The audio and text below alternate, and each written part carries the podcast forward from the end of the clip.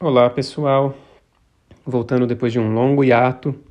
eu vou começar hoje uma nova temporada, uma nova série do podcast Alia, Alia Clássica, e dessa vez o tema vai ser o poema sobre a natureza das coisas do poeta romano Lucrécio, do século I a.C. É, Para tornar esses episódios interessantes e palatáveis, eu explico um pouco rapidamente a dinâmica dessas leituras e o objetivo que eu tenho uh, na concepção dessa nova, dessa nova maneira de, de voltar ao podcast, uh, sem fazer uma, uma grande introdução ao poeta ou ao poema ou ao epicurismo, né, a filosofia que é professada por esse longo poema, mas sim tentando aos poucos, através dos comentários, a própria tradução, através da leitura da tradução e do, do texto em latim, e trazendo é, como pequenas chaves é, explicativas e de leitura o que esse poema é, o que ele representa, como ele funciona e assim por diante.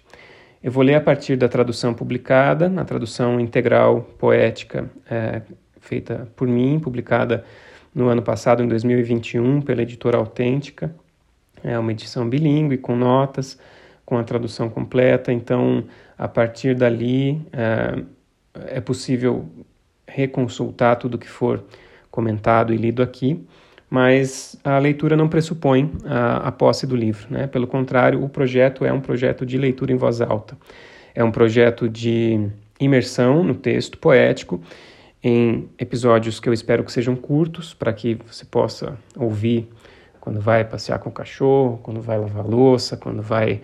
é, andar de bicicleta, sei lá. Andar de bicicleta acho que não pode, né? Porque pode ser que cause acidentes. Então, é, retirando aqui minha sugestão de, de, de, de que você cometa um, algum tipo de, de ato ilícito enquanto escuta esse podcast, eu passo a, a leitura do primeiro trecho é, e já antecipo que a ideia que eu tenho em mente é fazer com que a estrutura poética original do texto, escrito num verso rítmico, que é o verso da poesia épica heróica, é o verso de Homero, é o verso de Exildo, é o verso da Eneida de Virgílio, é o verso de todos os poemas épicos da antiguidade, é, depois de Homero. E, e portanto, uh, que tinha uma natureza muito claramente ritmada e muito claramente oral, e muito fortemente ligada à oralidade. E, portanto, a leitura em voz alta desse texto pretende trazer de volta a, o nosso contato com essa a performance vocal. Muito embora não tenha uh, um grande treinamento ou uma voz muito uh, das melhores para fazer isso, a minha, o meu longo contato com o texto talvez me permita um uma familiaridade maior que pode se expressar no modo como eu leio o texto latino e o texto em português e vou comentando. Uh, não vai ter muito, muita estrutura fixa, né? os episódios sempre vão cons constituir ou se, se vão constar de uma leitura primeiro em português, depois em latim e depois um comentário, ou primeiro em latim, depois em português, depois um comentário, ou alternando latim e português e comentando aos poucos, quando as passagens forem mais difíceis mas eu já, uh, mais uma vez repito, eh, o objetivo não é uma explicação completa, aprofundada e para especialistas da filosofia de Epicuro, como foi retrabalhada pela poesia de Lucrécio. Antes, ao contrário, o objetivo é, tanto para mim quanto para vocês, para mim que estou aqui lendo em voz alta, em geral, primeira coisa da manhã, com uma xícara de café. Uh, o objetivo é fazer da leitura da poesia em voz alta, especialmente de poesia filosófica e de poesia que tem como objetivo explícito e declarado funcionar como uma espécie de terapia da alma, tornar essa leitura também ela um exercício filosófico e espiritual, de algum que de uma maneira ou de outra pode acabar sendo útil, nem que seja só para que vocês possam ter uma voz de fundo lendo uma coisa mais ou menos monótona que pode ou não induzir estados, talvez até mesmo, quem sabe, meditativos. Mas, mais um disclaimer: não tenho nenhuma formação de terapeuta da alma, não tenho formação específica em filosofia antiga, sou uh, um classicista de formação, latinista, professor de letras clássicas, de língua e literatura latina e de estudos da tradução e tradutor poético. Então, a minha incursão aqui pelo mundo do podcast e pelo mundo da leitura em voz alta performática passa um pouco pelo, pelos meus, pelas minhas atividades extracurriculares já uh, de alguma longa data com o grupo Pécora Louca, um grupo de poesia e música em tradução que eu fundei com Guilherme Flores em 2015. Muitos de vocês que estão ouvindo já conhecem, outros talvez não. O grupo está um pouco parado desde de antes da pandemia, mas uh, há alguns meses nós voltamos a nos reunir uh, para ensaios e agora em estúdio para pensar num retorno mais oficial da banda. Quem sabe aqui mesmo nessas leituras, ou eu possa aproveitar alguns desses ensaios com os colegas da banda para que a gente possa fazer umas leituras acompanhadas de, de instrumento musical ou de algum tipo de percussão. Não prometo muita coisa, o que eu prometo são leituras em português, leituras em latim e algum comentário para ir fazendo sentido aos poucos desse uh, instrumento filosófico extremamente potente que é o poema De Rerum Natura, sobre a natureza das coisas, do poeta romano Titus Lucretius Carus, o Tito Lucrécio Caro, que a gente chama só de Lucrécio, uh, e que, repito, saiu publicado com o título Sobre a Natureza das Coisas, bilíngue, e numa tradução uh, que imita o ritmo do texto original latino. Isso vai ficar claro a partir já da, desde a primeira leitura e, portanto, uh, passo ao primeiro trecho. Vou ler o trecho da introdução do livro 1, são seis livros, são cerca de 7.500 versos no total. Não imagino que seja possível ler eh, todos os 7.500 versos aqui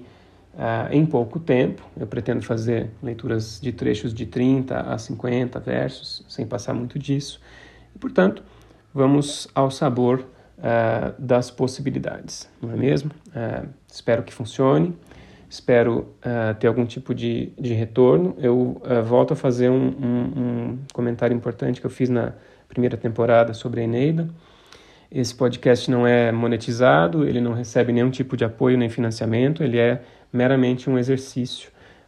de transformar em algo mais público ou tornar mais público o acesso e mais difundido o acesso à literatura da antiguidade e ao trabalho da tradução poética dessa literatura, especialmente em voz alta. Então,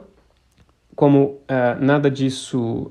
requer nenhum tipo de instrumento adicional da minha parte, além da minha voz e do meu uh, celular que eu uso para gravar, eu só peço que, caso vocês gostem, é, avaliem o podcast positivamente para que ele possa aparecer para mais pessoas, porque o objetivo é esse, só que mais pessoas possam ouvir, queiram ouvir e possam eventualmente dar também seus feedbacks e,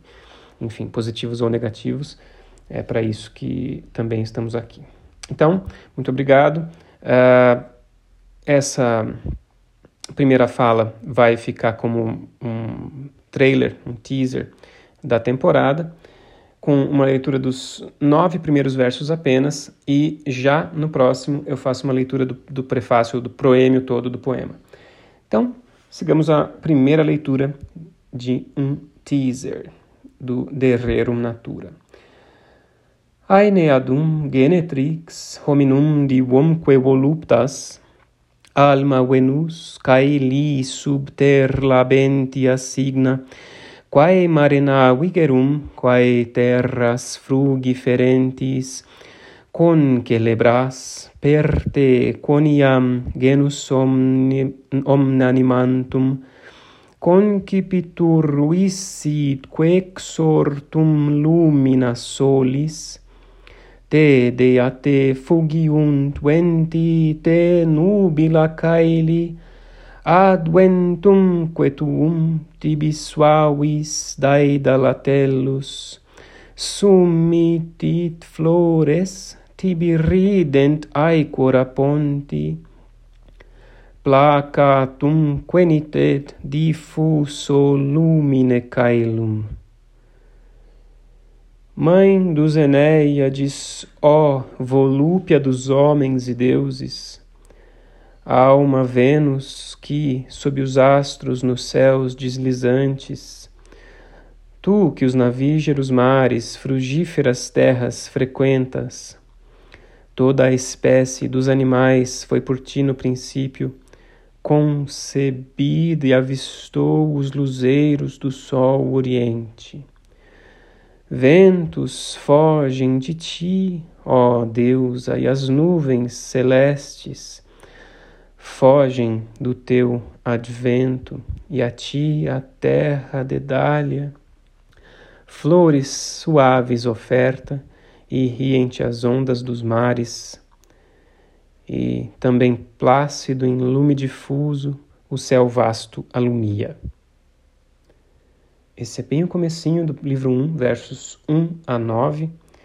o início do proêmio do poema, em que, para falar sobre a filosofia da natureza, sobre o que é, o que existe, o que uh, constitui a nossa realidade, o poeta recorre à imagem da deusa Vênus, que vai representar aqui a força criativa, o amor, ela é chamada de alma Venus em latim, alma Vênus em português, alma no sentido de alimentadora, de nutriz, que traz o alimento,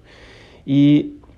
que é responsável aqui nesse, nesse começo, nesse, nesse proêmio, por todas as coisas que fluem na Terra.